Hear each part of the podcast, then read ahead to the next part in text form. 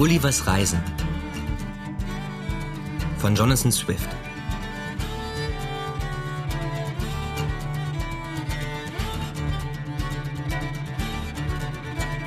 Reise nach Brobdingnag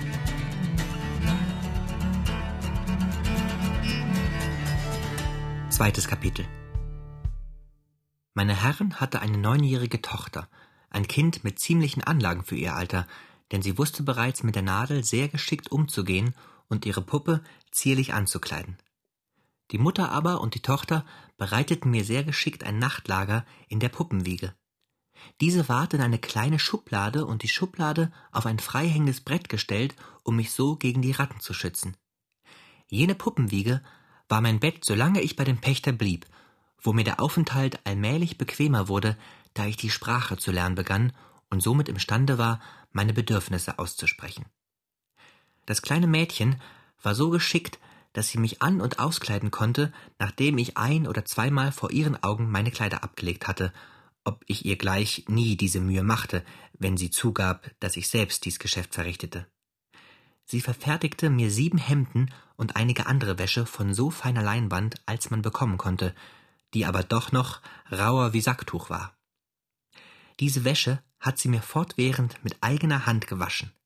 Ebenfalls war sie meine Lehrerin in Betreff der Sprache. Wenn ich auf etwas zeigte, nannte sie mir den Namen, so dass ich in wenigen Tagen zu fordern vermochte, was ich wünschte. Sie war sehr gutmütig und nicht größer als vierzig Fuß, denn für ihr Alter war sie noch sehr klein. Sie gab mir den Namen Grildrich.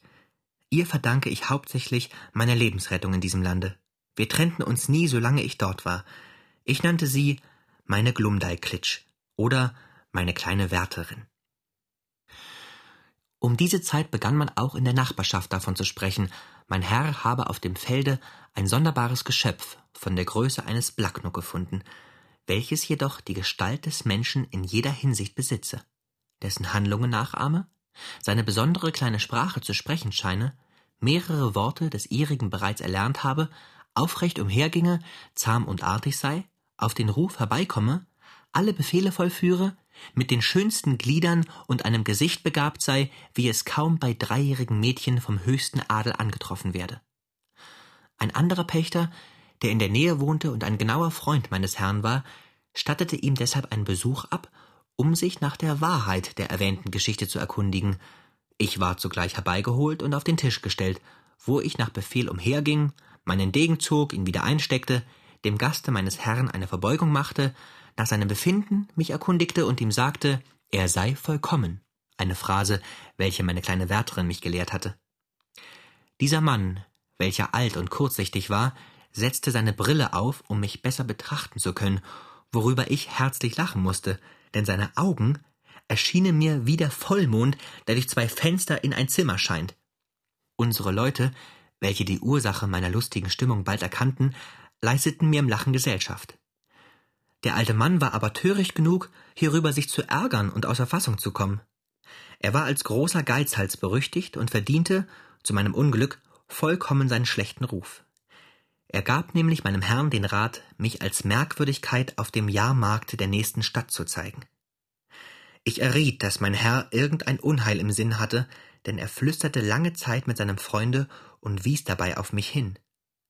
Meine Furcht hatte zur Folge, dass ich mir einbildete, einige ihrer Worte verstanden und gehört zu haben. Am nächsten Morgen sagte mir Glumdal Klitsch, meine kleine Wärterin, die ganze Sache, die sie durch List ihrer Mutter abgefragt hatte. Das arme Mädchen weinte aus Scham und Traurigkeit. Sie sagte, Vater und Mutter hätten ihr versprochen, Grildrich solle ihr gehören. Wie sie jedoch sähe, werde sie jetzt ebenso behandelt wie vergangenes Jahr, wo die Eltern ihr ein Lamm versprochen, aber sobald dasselbe fett geworden sei, an den Schlechter verkauft hätten. Mein Herr brachte mich nun dem Rate seines Freundes gemäß in einer Schachtel zum Jahrmarkt der nächsten Stadt und nahm seine Tochter, meine kleine Wärterin, hinter sich aufs Pferd. Die Schachtel war an allen Seiten geschlossen. In der Wand befand sich nur eine kleine Tür, damit ich hinein und hinausgehen könne, nebst einigen gebohrten Löchern, um Luft hereinzulassen. Das Mädchen war so sorgfältig gewesen, die Matratze aus ihrem Puppenbett hineinzulegen, damit ich weich liegen könne. Dennoch ward ich auf dieser Reise furchtbar geschüttelt und zugerichtet. Mein Herr stieg in einem Wirtshause ab, das er gewöhnlich besuchte. Nachdem er sich einige Zeit mit dem Wirt beraten und die genügenden Vorbereitungen getroffen hatte, mietete er den Ausrufer, damit dieser der Stadt bekannt mache, es sei im grünen Adler ein sonderbares Geschöpf von der Größe eines Blacknook zu sehen. Dasselbe gleiche in jedem Teile des Körpers der Menschengestalt, könne mehrere Worte aussprechen und hundert ergötzliche Possen vollbringen. Ich ward auf einen Tisch im größten Zimmer des Gasthofes gestellt, das an dreihundert Quadratfuß im Umfang betragen mochte. Meine kleine Wärterin stand auf einem Schemel dicht am Tische, um auf mich acht zu geben und zu befehlen, was ich tun solle. Ich ging nach dem Befehl des Mädchens auf dem Tische umher, sie legte mir, soweit es mein Verständnis der Sprache erlaubte, mehrere Fragen vor, und ich beantwortete dieselben so gut wie möglich. Alsdann wandte ich mich einige Male zur Gesellschaft, verbeugte mich demütig, sagte, sie sei willkommen und sprach einige andere Phrasen aus, die ich erlernt hatte. Ferner nahm ich einen mit Getränk gefüllten Fingerhut, den mir Glumdalklitsch als Becher gegeben, und trank auf die Gesundheit der Anwesenden. Ich zog den Degen und schwang ihn nach Art der Fechter in England. Meine Wärterin gab mir ein Stück von einem Strohhalm, womit ich wie mit einer Pike exerzierte. An dem Tage ward ich zwölf verschiedenen Gesellschaften gezeigt und musste stets dieselben Albernheiten wiederholen, bis ich durch Müdigkeit und Überdruss halb tot war. Denn alle, die mich gesehen hatten, gaben von mir so wunderbare Berichte, dass die Leute bereit standen, die Türe zu erbrechen, um nur hineinzugelangen. Ein schändlicher Schulknabe schleuderte eine Haselnuss auf meinen Kopf zu, die mich beinahe getroffen hätte. Sie flog mit solcher Heftigkeit herbei, dass sie sicherlich mein Gehirn hätte zerschmettern müssen, denn sie war beinahe so groß wie ein kleiner Kürbis. Ich hatte jedoch die Genugtuung, dass der junge Schelm gehörig geprügelt und dann aus dem Zimmer geworfen wurde. Mein Herr ließ bekannt machen, er werde mich am nächsten Markttage wieder öffentlich zeigen. Indessen ließ er für mich ein bequemeres Transportmittel fertigen. Als nun mein Herr einsah, ich würde ihm wahrscheinlich viel Geld einbringen, beschloss er, mich in allen berühmten Städten des Königreichs zu zeigen. Er versah sich deshalb mit allen Dingen, die zu einer größeren Reise erfordert werden, ordnete seine Angelegenheiten zu Hause, nahm Abschied von seiner Frau und am 17. August 1703, ungefähr zwei Monate nach meiner Ankunft, reisten wir zur Hauptstadt, welche ungefähr in der Mitte des Landes und 3000 Meilen von unserem Haus entfernt liegt. Mein Herr nahm seine Tochter Glumdalklitsch hinter sich aufs Pferd. Sie trug mich auf dem Schoß in einer um ihren Leib befestigten Schachtel. Das Mädchen hatte die Wände derselben mit dem weichsten Tuch, das sie bekommen konnte, besetzt, dasselbe noch außerdem gepolstert, das Bett ihrer Puppenwiege in die Schachtel gelegt und letztere mit Wäsche und anderen Bedürfnissen gehörig versehen. Kurz, sie hatte alles so bequem wie möglich eingerichtet. Wir reisten allein, mit Ausnahme eines Knaben vom Hause, der mit dem Gepäck hinter uns herritt. Mein Herr beabsichtigte, mich in allen Städten am Wege zu zeigen und in der Entfernung von fünfzig bis hundert Meilen vom Wege in jedes Dorf oder nach jedem Landsitze hinzureiten, wo er auf Einnahme hoffen könnte. Wir machten kurze und bequeme Tagereisen, nur von ungefähr zwölf bis fünfundzwanzig Dutzend Meilen. Glumdalklitsch nahm mich oft, sobald ich es wünschte, aus der Schachtel, damit ich frische Luft schöpfen und das Land mir ansehen konnte. Dabei wurde ich aber stets an eine Schnur geleitet, wir setzten über fünf bis sechs Flüsse, die sämtlich tiefer und breiter wie der Nil und Ganges waren. Zehn Wochen dauerte die Reise und ich wurde in achtzehn großen Städten gezeigt, der Dörfer und Privatbesitzungen nicht zu gedenken. Am 26. Oktober langten wir in der Hauptstadt an, die in der Sprache von Brobdingnack Lorbrulgrut oder Stolz des Weltteils genannt wird. Mein Herr mietete sich eine Wohnung in der Hauptstraße nahe beim königlichen Palaste. Alsdann ließ er Ankündigungen in der gewöhnlichen Form anschlagen, welche die genaue Beschreibung meiner Person und meiner Eigenschaften enthielten. Das Zimmer, das er mietete, war an drei bis vierhundert Fuß breit. Er sorgte für einen Tisch von sechzig Fuß im Durchmesser, worauf ich meine Künste zeigen sollte. Zehnmal des Tages wurde ich zum Erstaunen und zur Zufriedenheit aller Leute öffentlich gezeigt. Ich kannte jetzt die Sprache so ziemlich und verstand alles, was man mir sagte. Außerdem hatte ich lesen gelernt und konnte mitunter schon einen ganzen Satz notdürftig erklären, denn Glumdalklitsch war sowohl zu Hause als auch in den Mußestunden auf unserer Reise meine Lehrerin gewesen.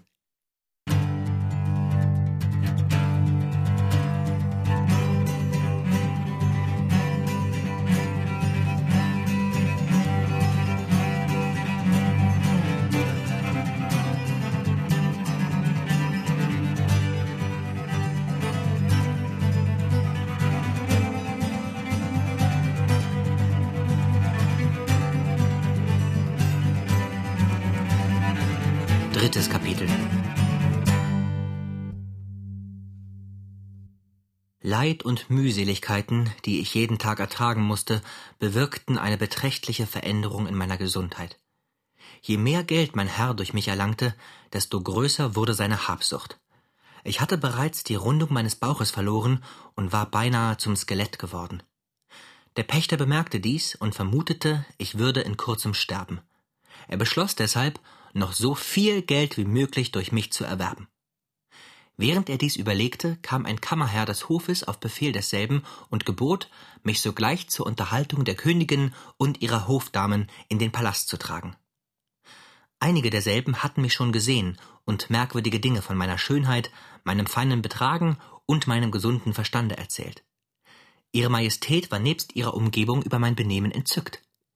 Ich fiel auf die Knie und wollte den erhabenen Fuß küssen, Allein die gnädige Fürstin reichte mir nur ihren kleinen Finger, als ich auf dem Tische stand.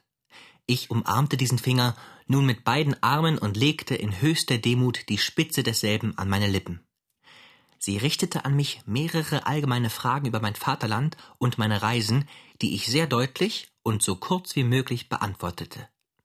Sie fragte, ob es zu meiner Zufriedenheit gereiche, wenn ich am Hofe lebe, ich verbeugte mich bis auf das Brett des Tisches und erwiderte demütig, ich sei der Sklave meines Herrn. Stände ich jedoch zu meiner eigenen Verfügung, so würde es mir zum Stolze gereichen, wenn ich mein Leben dem Dienste ihrer Majestät widmete. Sie fragte alsdann meinen Herrn, ob er willens sei, mich zu einem guten Preise zu verkaufen.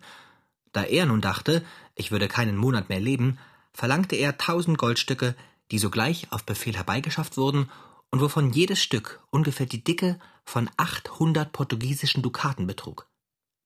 Berechnet man die Verhältnisse dieses Weltteils zu dem europäischen und den damit zusammenhängenden Wert des Goldes, so betrug die Summe kaum so viel wie tausend Guineen in England. Hierauf sagte ich der Königin, da ich jetzt ihrer Majestät demütiger Sklave sei, müsse ich um die Gnade bitten, dass Glumdalklitsch, die mich stets mit so viel Sorgfalt und Güte gepflegt habe und dies auch so trefflich verstände, ebenfalls in den königlichen Dienst treten und meine Wärterin und Lehrerin bleiben dürfe. Ihre Majestät gewährte meine Bitte und erlangte ohne Mühe die Einstimmung des Pächters, welcher sich nicht wenig freute, seiner Tochter eine Stelle bei Hofe verschaffen zu können. Das arme Mädchen konnte aber ihr Entzücken nicht verbergen. Mein Herr entfernte sich, indem er von mir Abschied nahm und sagte, er habe mir einen sehr guten Dienst verschafft worauf ich kein Wort erwiderte, sondern nur eine leichte Verbeugung machte. Die Königin bemerkte diese Kälte und fragte nach dem Grunde, sobald der Pächter das Zimmer verlassen hatte. Ich war so kühn, Ihrer Majestät zu sagen, meinem bisherigen Herrn sei ich Dank nur deshalb schuldig, weil er einem armen, durch Zufall auf dem Felde gefundenen Geschöpfe das Hirn nicht eingeschlagen habe. Diese Verpflichtung werde aber durch den Gewinn, den er durch mich im halben Königreiche erlangt habe, und durch den hohen Ankaufspreis aufgewogen. Das Leben, welches ich seitdem geführt, sei so mühsam gewesen, dass sogar ein Tier von zehnfacher Kraft hätte unterliegen müssen. Meine Gesundheit sei durch die ewige Plackerei zur Unterhaltung des Pöbels untergraben worden. Hätte mein Herr nicht geglaubt, mein Leben sei in Gefahr, so würde Ihre Majestät mich nicht zu so wohlfeilem Preise erhalten haben. Da ich aber gegenwärtig unter dem Schutze einer so großen und guten Monarchin keine schlechte Behandlung mehr befürchte, so hoffe ich auch, die Besorgnis meines vorigen Herrn werde sich als grundlos erweisen. Ich finde bereits, wie meine Lebenskraft durch den Einfluss ihrer hocherhabenen Gegenwart wieder erwache. Dies war der Hauptinhalt meiner Rede, die ich nur mit Schwierigkeit und öfterem Stocken hersagte. Der letztere Teil war in dem Stile abgefasst, welcher diesem Volke eigentümlich ist. Ich hatte nämlich von Glumdalklitsch, als sie mich an den Hof brachte, mehrere Phrasen erlernt. Die Königin war nachsichtig hinsichtlich meiner Mängel im Ausdrucke, erstaunt jedoch über so vielen Witz und gesunden Verstand. Sie nahm mich auf ihre Hand und trug mich zum Könige, der sich gerade in seinem Kabinette befand. Seine Majestät, ein Fürst von ernstem Charakter mit strengen Gesichtszügen, konnte beim ersten Anblick meine Gestalt nicht wohl erkennen und fragte die Königin in kalter Weise, seit wann sie an einem Splaknuk so viel Vergnügen finde. Wie es scheint, hielt er mich nämlich für ein solches Tier als ich in der rechten Hand ihrer Majestät lag. Allein diese Fürstin, welcher außerordentlich viel Verstand und gute Laune besaß, stellte mich sanft auf den Schreibtisch und befahl mir, ich solle selbst dem Könige über mich Bericht erstatten, was ich dann in wenigen Worten tat. Hierauf erhielt auch Glumdalklitsch, die vor der Türe des Kabinetts wartete und meine Abwesenheit nicht ertragen konnte, sogleich Zutritt und bestätigte alles, was sich seit meiner Ankunft in ihres Vaters Hause zugetragen hatte. Der König war besonders in Philosophie und Mathematik unterrichtet worden. Als er jedoch meine Gestalt genau bemerkte und erblickte, wie ich aufrecht einherging, hielt er mich, bevor ich zu sprechen begann, für eine Art Automaten, welche von irgendeinem großen Künstler erfunden sei. Als er aber meine Stimme vernahm und bemerkte, was ich sage, bestehe aus regelmäßig gebauten Sätzen mit vernünftigem Sinn, da konnte er sein Erstaunen nicht verhehlen. Seine Majestät ließ drei große Gelehrte kommen. Diese Herren untersuchten einige Zeit lang meine Gestalt mit großer Genauigkeit und waren alsdann hinsichtlich meiner verschiedener Meinung. Alle drei stimmten darin überein, dass ich nicht nach den regelmäßigen Naturgesetzen geschaffen sein könne. Sie sahen ferner aus meinen Zähnen, die sie sehr genau in Augenschein nahmen, ich sei ein fleischfressendes Tier. Da jedoch die meisten Vierfüßler mich an Kraft bei weitem überträfen und Feldmäuse, sowie einige andere, viel zu behende seien, konnten sie sich nicht vorstellen, wovon ich lebte, wenn ich mich nicht von Schnecken und Insekten ernähre. Zugleich aber erboten sich alle drei, durch sehr gelehrte Gründe zu beweisen, auch dies sei nicht wohl möglich. Einer dieser hochgelehrten Herren behauptete, ich könne ein Embryo sein. Diese Meinung war aber von den anderen beiden verworfen, welche meine Glieder als vollkommen ausgebildet erkannten. Sie bemerkten ferner, ich habe schon mehrere Jahre gelebt, wie man aus meinen Bartstoppeln schließen könne, die ganz deutlich durch ein Vergrößerungsglas erkannt würden. Die drei Herren wollten mir auch nicht zugestehen, ich sei ein Zwerg, denn meine Kleinheit lasse sich mit nichts vergleichen. Nach diesem entscheidenden Schluss wagte ich die Bitte, man möge zwei bis drei Worte von mir anhören.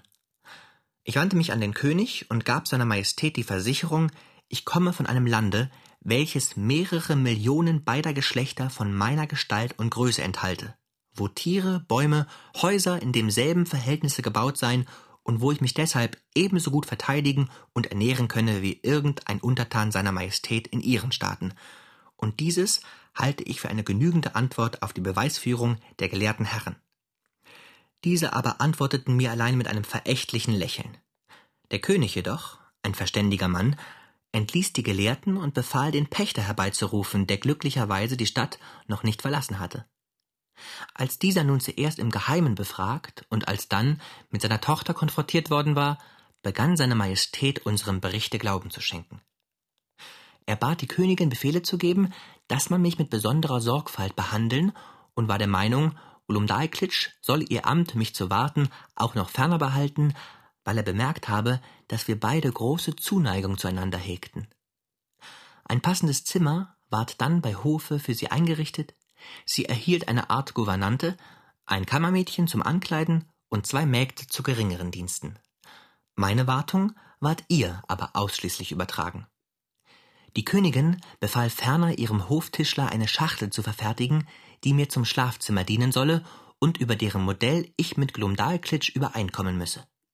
Dieser Tischler war ein trefflicher Handwerksmann und vollendete unter meiner Anleitung in drei Wochen eine hölzerne Schachtel von 16 Quadratfuß Umfang und 12 Fuß Höhe, Ziehfenstern, einer Türe und zwei kleineren Nebengemächern, wie dies bei den Schlafzimmern in London der Fall zu sein pflegt. Das Brett, welches das Deckengetäfel bildete, konnte auf und niedergezogen werden, um ein fertiges und von den Tapezierern ihrer Majestät mit Matratzen und Kissen versehenes Bett einzulassen, welches Glumdalklitsch, um es zu lüften, täglich herausnahm und wieder hineinlegte, worauf sie dann das Dach über meinem Haupte zuschloss. Ein geschickter Tischler, welcher wegen seines künstlichen Spielzeugs berühmt war, unternahm die Verfertigung zweier Stühle mit Seiten und Hinterlehnen aus einem dem Elfenbein ähnlichen Stoffe sowie auch von zwei Tischen und einem Schrank, in welchen ich meine Sachen hineinlegen könne. Das Zimmer war an allen Seiten sowie auf dem Fußboden und an der Decke gepolstert, um irgendein Unglück zu vermeiden, welches durch die Sorglosigkeit derer entstehen könne, die mit meinem Transport beauftragt waren, sowie auch, um die Stärke der Erschütterung zu vermeiden, wenn ich in einer Kutsche fuhr. Auch bat ich um ein Schloss vor meiner Türe, um zu verhindern, dass Ratten und Mäuse hineinkämen.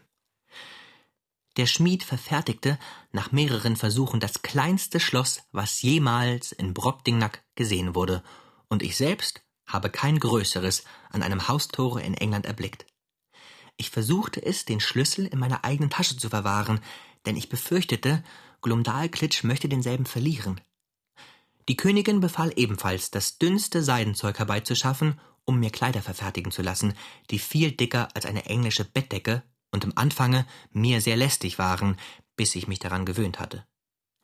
Die Kleider waren nach der Mode des Königreichs zugeschnitten und glichen teilweise der chinesischen und teilweise der persischen, waren aber ein sehr ernstes und würdevolles Kostüm.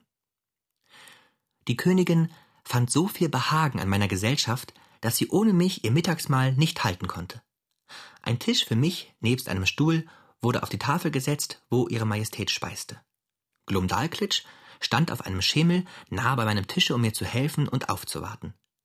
Ich hatte ein vollständiges Silberservice von Schüsseln und Tellern sowie andere Gerätschaften, welches im Verhältnis zu dem Service der Königin nicht größer war als Spielzeug der Art, das ich im Laden bei einem Kaufmann zur Möblierung eines Puppenhauses bestimmt gesehen habe. Meine liebe Wärterin verwahrte dieselben in ihrer Tasche, und zwar in einer kleinen silbernen Schachtel, und reichte sie mir beim Essen, sobald ich ihrer bedurfte, nachdem sie von ihr selbst zuvor gereinigt worden waren. Niemand speiste mit der Königin als die zwei königlichen Prinzessinnen, wovon die eine sechzehn und die andere dreizehn Jahre und ein Monat alt war. Ihre Majestät legte gewöhnlich ein Stück Fleisch auf meine Schüssel, das ich mir selbst zerschnitt, und sie fand Vergnügen daran, mich so in Miniatur essen zu sehen. Sie selbst nahm auf einen Bissen so viel in den Mund, wie zwölf englische Pächter in einer Mahlzeit nicht essen können. Sie trank aus einem goldenen Becher und bei jedem Schluck eine Masse, die den Umfang eines Schweinkopfes gleichkam. Ihr Messer war so lang wie eine auf dem Stiel gerade gebogene Sense. Löffel, Gabel und anderes Gerät zeigten dasselbe Verhältnis. Wie ich mich erinnere, war ich einst neugierig, eine Tafel bei Hof zu sehen, und Glumdalklitsch trug mich deshalb zu einer derselben hin, wo ein Dutzend dieser ungeheuren Messer und Gabeln in Bewegung gesetzt waren. Ich muss aber gestehen, dass ich zuvor nie einen so furchtbaren Anblick geschaut habe. Es ist Hofsitte, dass der König, die Königin und die königlichen Prinzen beider Geschlechter an jedem Mittwoch, der in Brobdingnack als Sonntag gilt, in den Zimmern des Königs zusammenspeisen, dessen Gunst ich in hohem Grade erlangt hatte. Alsdann ward mein kleiner Stuhl und Tisch ihm zur Linken bei einem Salzfass hingestellt. Dieser Fürst fand viel Vergnügen an meiner Unterhaltung und erkundigte sich nach den Sitten, der Religion, den Gesetzen, der Regierung und der Gelehrsamkeit in Europa, worüber ich ihm dann einen so vollständigen Bericht abstattete, wie es mir möglich war. Niemand ärgerte und kränkte mich jemals so sehr wie der Zwerg der Königin. Da dieser nämlich eine solche Körperkleinheit besaß, die man bisher noch nie im Lande gesehen hatte, ward er so unverschämt, als er ein noch unter ihm stehendes Geschöpf erblickte, dass er sich stets zu blähen und groß zu tun pflegte, so oft er im Vorzimmer an mir vorüberging, während ich auf dem Tische stand und mich mit den Herren und Damen unterhielt. Alsdann unterdrückte er selten einige spitze Worte über meine Kleinheit. Ich rächte mich an ihm dadurch, dass ich ihn Bruder nannte, zum Ringen aufforderte und Erwiderung gab, wie sie im Munde der Hofpagen gewöhnlich sind. Eines Tages war dieser boshafte Zwerg über etwas, das ich ihm sagte, so verdrießlich, dass er auf die Seitenlehne des Armstuhls seiner Majestät kletterte, mich um die Mitte meines Leibes packte, da ich ohne an Arges zu denken ruhig dasaß, in eine silberne Schale voll Milch hineinwarf und dann so schnell wie möglich fortlief. Ich musste zuerst mit dem Kopf untertauchen, und wäre ich kein guter Schwimmer gewesen, so hätte es mir schlimm ergehen können. Glumdalklitsch befand sich damals gerade am anderen Ende des Zimmers, und die Königin war so erschrocken, dass es ihr an Geistesgegenwart fehlte, mir zu helfen. Allein meine kleine Wärterin lief herbei, um mich zu retten, und zog mich heraus, nachdem ich ungefähr ein Quart Milch verschluckt hatte. Ich wurde zu Bett gebracht, erlitt jedoch keinen besonderen Schaden, als dass mein Anzug vollkommen verdorben war. Der Zwerg ward tüchtig gepeitscht und musste noch außerdem zur Strafe die Milch, in welche er mich geworfen, austrinken. Auch erhielt er nie wieder die Gunst der Königin, und seine Majestät verschenkten ihn bald darauf, zu meiner großen Freude, an eine Frau von hohem Stande. Sonst würde der boshafte Kobold seine Rache sicherlich bis zum Äußersten getrieben haben. Auch schon früher spielte er mir einen Streich, worüber die Königin lachen musste, obgleich sie sich zugleich herzlich darüber ärgerte. Seine Majestät hatte einen Markknochen auf ihren Teller genommen und stellte denselben, nachdem sie ihn vom Marke geleert, wieder aufrecht in die Schüssel, wie er zuerst gestanden hatte. Der Zwerg nun packte mich mit beiden Händen, drückte meine Beine zusammen, quetschte sie in den Markknochen bis über meinen Leib hinein wo ich dann einige Zeit stecken blieb und eine sehr lächerliche Figur machte. Die Königin spottete häufig über meine Furchtsamkeit und fragte mich gewöhnlich, ob alle Leute in meinem Vaterlande dieselbe Feigheit wie ich besäßen. Die Veranlassung war folgende. Das Königreich wird im Sommer sehr durch Fliegen überschwemmt, und diese verhassten Insekten, von der Größe einer Lerche, gönnten mir durch ihr ewiges Summen an meinen Ohren keinen Augenblick Ruhe. Oft setzten sie sich auf meine Nahrung und ließen dort ihren ekelhaften Unrat und ihre Eier zurück, die mir, aber nicht den Eingeborenen des Landes sichtbar waren. Bisweilen setzten sie sich mir auf Nase und Stirne und beängstigten mich dadurch bis zum Äußersten, denn zugleich stanken sie auch auf höchst ekelhafte Weise. Ich konnte sogar jene klebrige Materie genau sehen, welche diese Geschöpfe, nach Behauptung unserer Naturforscher, instand setzt, mit aufwärts gekehrten Beinen an den Zimmerdecken einherzuspazieren. Die Abwehrung dieser verabscheuungswürdigen Tiere kostete mich viel Mühe, und es war mir unmöglich, nicht zurückzufahren, sobald sie auf mein Gesicht zuflogen. Der Zwerg spielte mir gewöhnlich den Streich, dass er eine Anzahl Insekten, wie Schulknaben bei uns, mit der Hand fing und sie dann plötzlich unter meiner Nase fliegen ließ, um mich zu erschrecken und die Königin zu amüsieren. Mein Gegenmittel bestand aber darin, dass ich sie mit meinem Messer, während sie in der Luft flogen, zerschnitt. Und da ich mir viel Gewandtheit in diesem Verfahren erwarb, habe ich auch zugleich viele Bewunderung damit erregt. Wie ich mich erinnere, hatte Glumdalklitsch mich einst in der Schachtel vor ein offenes Fenster hingesetzt. Ein Verfahren, das an schönen Tagen, damit ich frische Luft schöpfte, bei ihr gewöhnlich war. Ich wagte es nämlich nie, meine Schachtel an einem Nagel außerhalb des Fensters hinhängen zu lassen, ich schob eines meiner Fenster in die Höhe und setzte mich an meinen Tisch, um ein Stück süßen Kuchen zum Frühstück zu verzehren. Da aber drangen zwanzig Wespen durch den Geruch herbeigelockt in das Zimmer und brummten dabei lauter wie ebenso viele Maultrommeln oder Dudelsäcke. Einige derselben ergriffen meinen Kuchen und trugen ihn stückweise fort, andere flogen mir um Kopf und Gesicht, betäubten mich mit ihrem Geräusch und versetzten mich in die äußerste Furcht vor ihren Stacheln. Ich hatte jedoch den Mut aufzustehen, mich mit dem Messer zu verteidigen und sie in der Luft anzugreifen. Viele derselben wurden von mir getötet, die übrigen flogen fort und ich schloss mein Zimmer.